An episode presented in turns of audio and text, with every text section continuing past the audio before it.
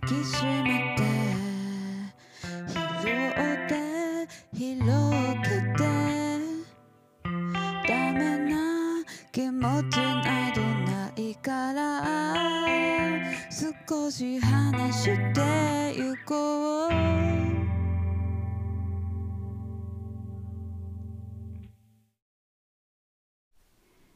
どうもどうも皆さんこんにちは。ママリリーです。この番組「キビを抱きしめては」育児に奮闘しながら音楽活動をしている私ママリリが日々心に立ち上がるモヤモヤやときめきと向き合って抱きしめていく番組です、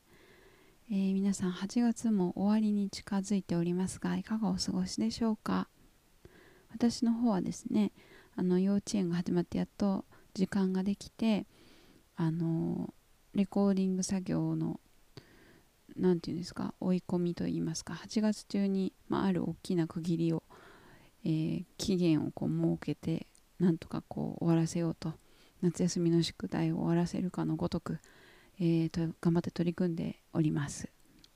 はいえー今回ちょっとあのまあ、思いつきでですねあの一つコーナーを冒頭に挟んでみようかなと思います。えその名も、えー素朴な疑問。なんかもうちょっとコーナー名みたいなのもねつけたいんですけれど私なんかよく素朴な疑問がこう湧いてきてそれについて考えてでなんか調べたりしながら考え進めてで夫にどう思うみたいな話してこう話をこう展開してああじゃあこうなのかなみたいなこう自分の中でこう一つこう素朴な疑問を解消するみたいな趣味があるんですけど、まあ、ちょっと抽象的ですけどまあそういうのをねポッドキャストでもちょっと話してみたらどうかなと思ったので得意なことかなと思ったので、えーちょっとお試しでやってみたいと思います。今回あの浮かんだ素朴な疑問なんですけどなんかあの娘をお迎えに行く時に自転車を使っていてであの結構急な坂道を下るんですよ。でその時にあの使ってるのが電動自転車なんですけどバッテリーが100%の状態だとそのその直前ってここバッテリーを充電する前なのであの20%とかでこう低くてもうもはや自分の力で漕ぐみたいな状態になっていてそこから充電をマックスにしてから漕ぐとうわすごい自分の力じゃなく動いてるみたいになるんですよね。でその状態充電100%の勝手に動いちゃう状態で坂道を下るとめちゃくちゃ速いんですよ。でこの間そのまさにその充電をした手で、えー坂道を降りたらそのその前日とのその速度の差にびっくりしてあのジェットコースターとかでこうふわっとこう浮遊感がこう生まれるじゃないですか。あの感覚をすごい感じてすごいわーってなったんですよ。でその時に考え事しててこのふわっと感って何なんだろうなみたいなこの内臓がフュッてこうなるような感覚ってそもそも何なんだろうなとか思ってて。でで何のためにそのふってなる感覚があるんだろうなって思ってでまあその怖いって感じるとか辛い苦いって感じるとかっていう感覚は基本的にはその生き延びていくためのあの知覚とか感情なのかなと思うので、まあ、このふわっと感もなんかこう危険を感じるというか、まあ、変化じゃないですか大きな。大きなこう大きな大きく移動してるよあんたっていうことをこう知らせるためのこの危険ですよちょっと死に近い速度で押してますよみたいなことを知らせるための感覚なのかなみたいなのを考えて。でもそれをジェットコースターとかってわざわざやりに行くわけじゃないですか。それを体感するために行くわけですよねあれって。別に高いところからいい景色見るためではないじゃないですか。ふわっとする感覚とかを味わいたいからやるわけですよね。なんかそれって何でなんだろうみたいな。そのもともとは危険あわかんないですよ。家庭ですけど危険だよっていうのを知らせるための感覚だとしてその危険だよっていうのをわざわざ感じに行く。まあ激辛ラーメンとかまあ私全くジェットコースターも激辛ラーメンもあんまり苦手なんですけど、まあ、それをこう味わいに行くとかもなんかそれがこうだんだんこう癖になってて楽しくなっていくからそれをこう求めるってどういうことなんだろうみたいなことを考えていてでそのなんか人にはその死への好奇心というか死に近づくことへの喜びみたいのがあるのかなみたいなのを、お迎えに行きながらね考えてたんですよね。で結果的にあのいろいろこう帰ってからも調べたりまた話したりして自分の中でこうまあある種こう結論みたいなのが、まあ、結構ね今回はあんまり面白いとこに行き着いたわけではないなとも思うんですけどそもそもこのふわっとする感覚って何なんだろうって調べたら普通になんかマイナス G っていう言葉が出てきて体が動かなくても内臓がこう浮こうとするからそういう感覚になるらしいんですよね。で、まあ、なぜその感覚が備ってるかとかはあの見つけられなかったんですけどそれそのうんとまあまあその理由っていうかなんだろうな。私がその想定した過程がこう合ってるとしたら非日常えー、っとを味わうこと。でちょっとこう死に近づく歌詞体験みたいなことでよりこう生きているって感じるのかなとか。あとまあアドレナリンドーパミンが出るっていうことでなんかこう生き生きとまあ結局そうですよね。なんかするのかなみたいなことを考えました。まあちょっと最終的に行き着いた先はあんまり面白くないなと思うんですけど。でなんかこの私ささっきそのあんまりジェットコースターとか激辛ラーメンとか、まあ、刺激的なものでアドレナリンとかドーパミンを出すっていうことがそこまで好きではなくてどちらかというと苦手であのジンマシンとか起きちゃうぐらいなんですけどなんかその幸せのホルモンで3つあるよっていう話があるじゃないですか。セロトニンとオキトオキトキシンとドーパミンでその癒し安らぎの心や体がこう安定してるというセロトニンがまずあってその次に人とつながっていることを感じるとか愛を愛を感じる孤独じゃないということを人と交流することで感じられるというオキトキシンでそのさらに、まあ、派生系でうん派生系というか、まあ、それと別にドーパミンっていう何かこう人をに勝ったとか何かこう数値で、えー、達成したとかいうそういう成功とかお金を得る名声を得るとかの達成によるドーパミンってこの3種類の幸福がありますみたいな話ってね聞くと思うんですけど私はあ結構そのセロトニンがめちゃくちゃ大事。心とか体が安定して安心しているってことがめちゃくちゃ大事なタイプだなみたいなことを感じてて。でなんかそういうなんかどれにより幸せを感じるとかどれをより必要とするかっていうのはきっと体質っていうか遺伝子レベルとかなのかな。なんか結構幼少期とかの体験とかもあるんですかね。なんか人によってきっと変えられない部分なのかなと思うとなんか面白いなとかそういうのを考えました。はい。もうすごいふわっとした疑問とふわっとした結論なんですけどなんかこういうこと を考えるのが好きなのでなんかせっかくだからあのちょっと脳内チラ見せみたいな感じではい私のねくだらないこう妄想妄想じゃないよな、まあ、素朴な疑問をシェアしてみました。ちょっとねコーナー名考えてなかったんですけどちょっと喋ってみちゃったんでコーナー名とかも考えてみようかなと思います。はい。ではでは、えー、今日話す本題ですね。のテーマは、えー、単独行動が好きな私。っていう、まあ、テーマですねえっ、ー、と昔から、えー、勉強も運動も友人関係も仕事もで、まあ、音楽活動も個別単独行動がすごい好きでで、まあ、そのことについてちょっと分解していきたいなと思います。でうんまずね先にそのそれぞれいろいろ挙げたんですけど自分がこう携わっていることについてのスタンスみたいなのを話したいと思います。まず勉強なんですけど私結構勉強が好きで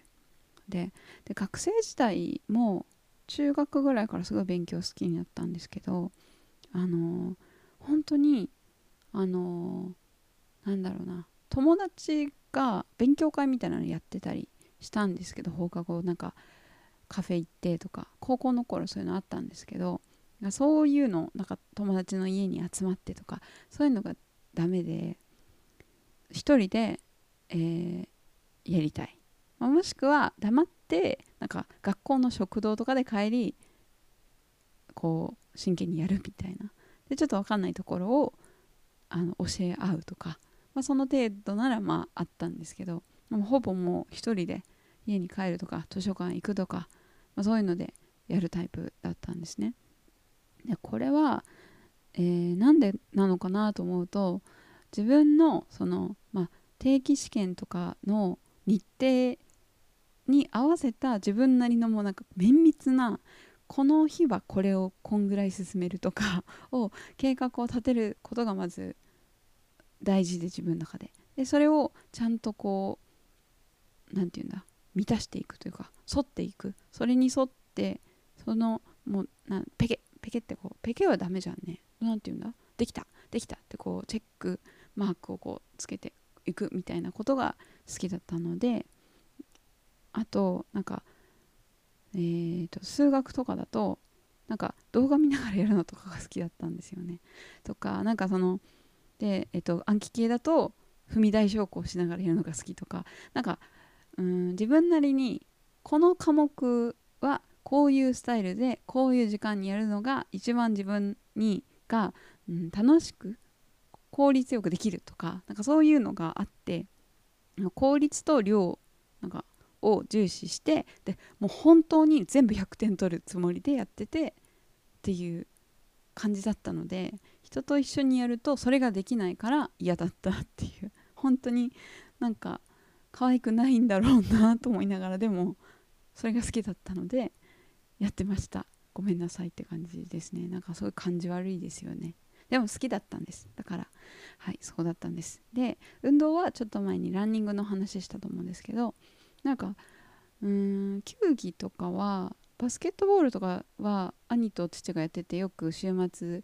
なんか近くの大きな公園に行ってあのバスケットリングがあってそこに向けてこうレイアップの練習とか、まあ、そういうのやったりするの好きで、まあ、そういうのは好きなんですよね。それもなんか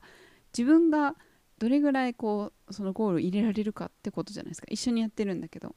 なんかそういうのは好きなんですけどあんまりなんか人と一緒にやるのとか好きじゃなくって気使ったりとかなんか誰々のせいとか、まあ、自分のせいとかそういうのがねすごいうんあんま好きじゃないっていうのがありますね。でだからランニングとかさっき言ったみたいなそのなんだその個別競技個人競技みたいなのとかだと一緒に一緒にやる個人競技とかだと好きかな。うん。でした。はい。で友人だとこれもまた別の回で、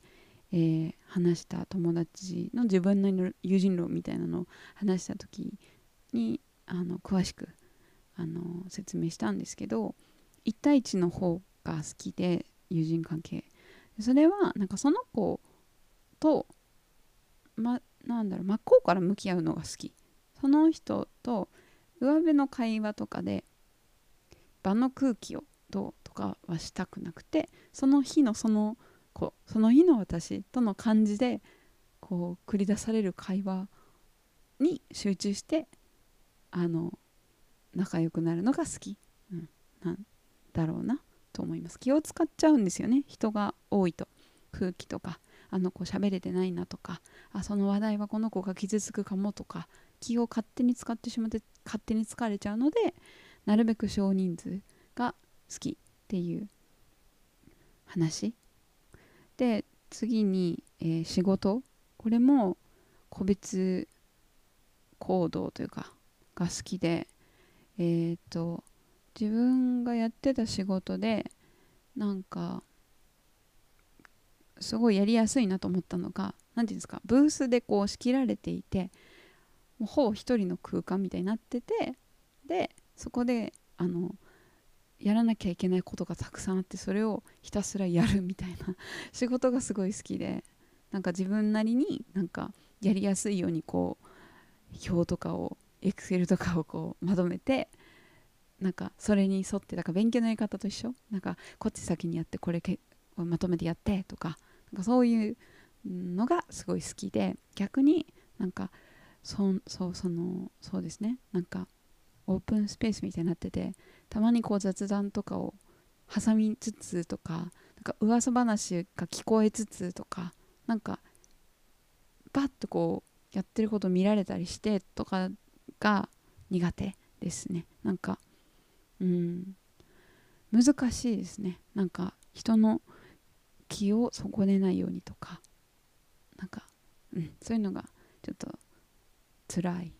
な苦手だなと思います。で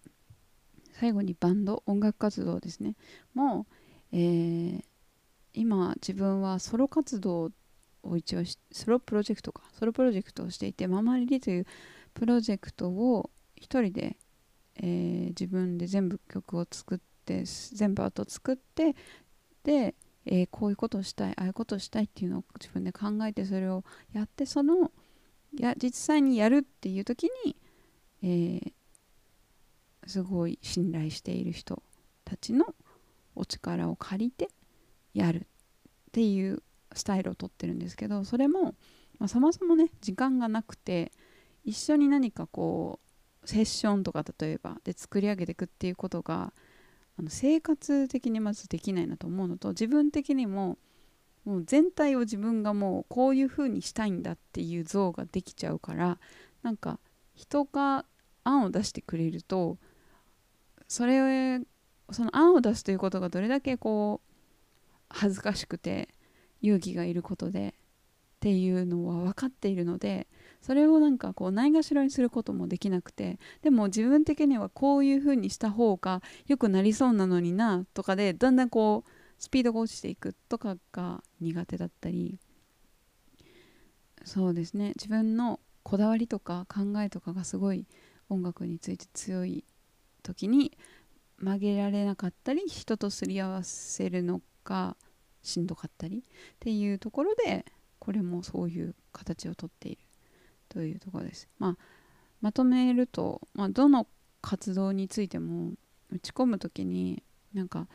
自分なりのなんかゴールとか理想みたいなのがあってそれに向かって、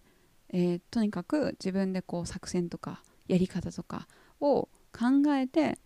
やりまくるっていうのが好きで、えーそれ以外のあの良い空気を作ろうとかなんかそういうなんていうんだろうな達成するゴールじゃない部分に関してこううん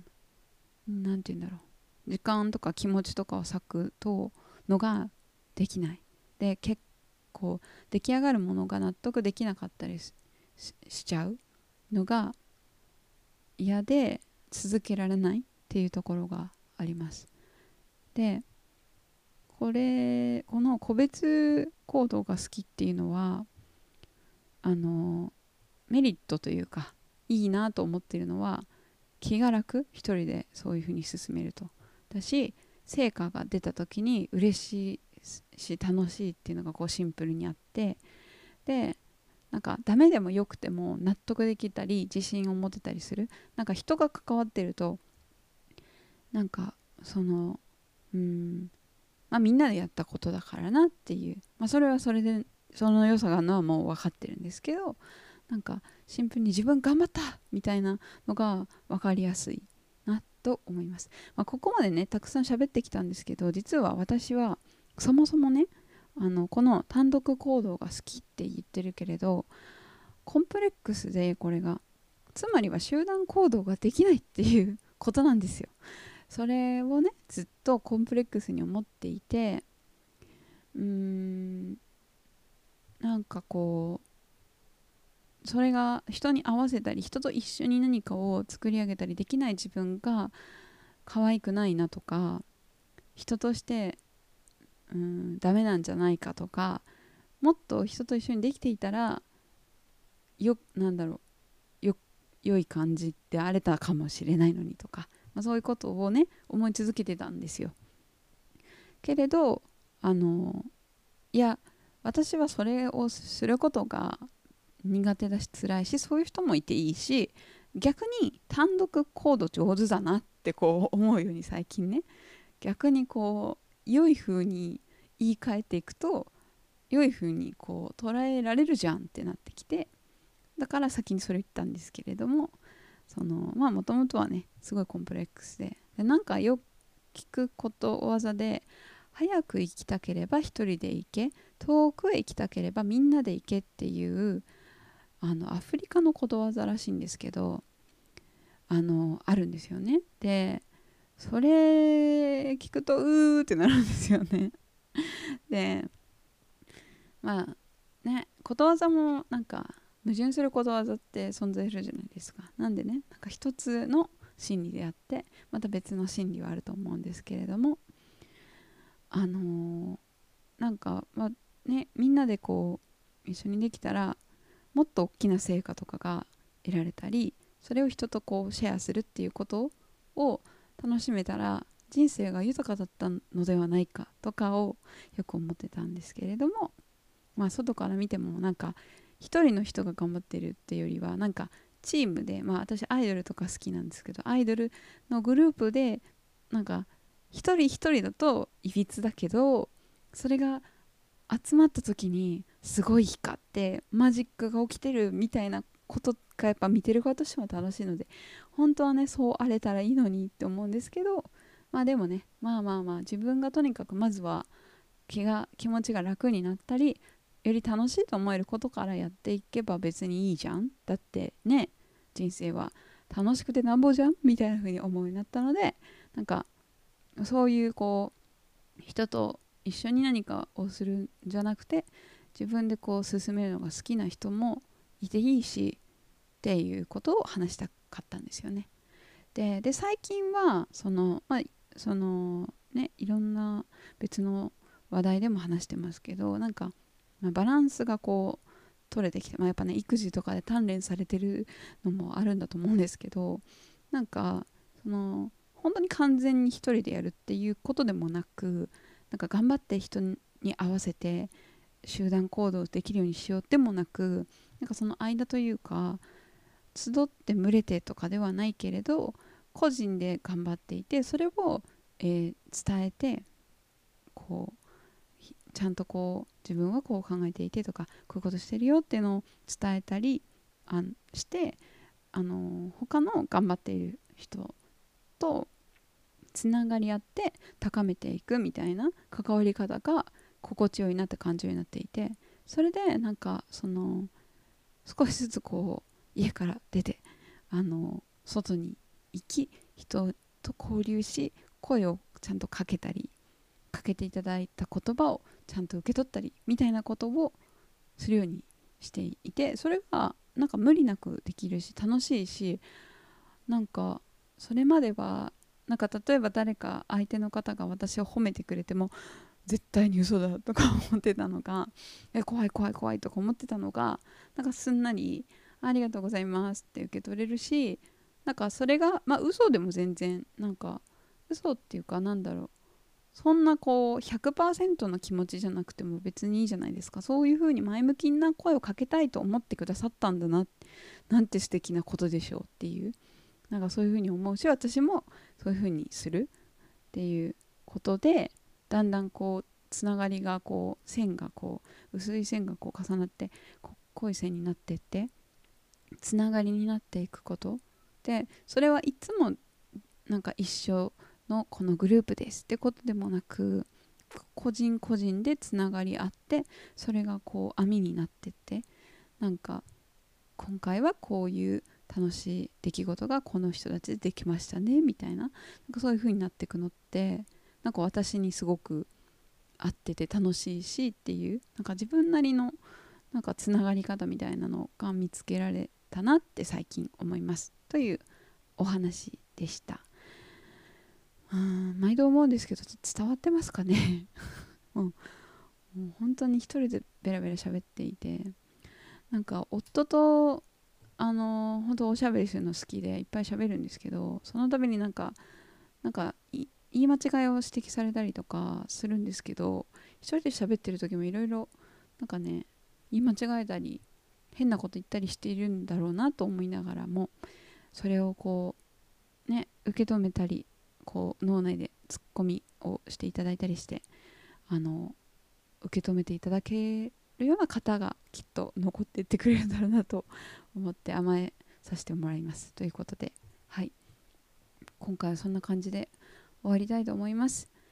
えー、この番組はメールフォームん？Google フォームを用意していまして何かこうこういう話をしてほしいよとかこんなことがあったよとかこれって私だけとかそういう質問とか相談でもいいですし、えー、そうですね。何か送っていただけたら取り上げさせていただきますのでぜひぜひあとフォローもしていただいたりレビューも書いていただけると私励みになりますのでよろしくお願いします。SNS 各種やってますのでリンクツリーから飛んでいただいてフォローしていただいて応援していただいて私も応援させていただいてという感じでつながっていきましょう。はいではでは、えー、おしまいです。バイバイ。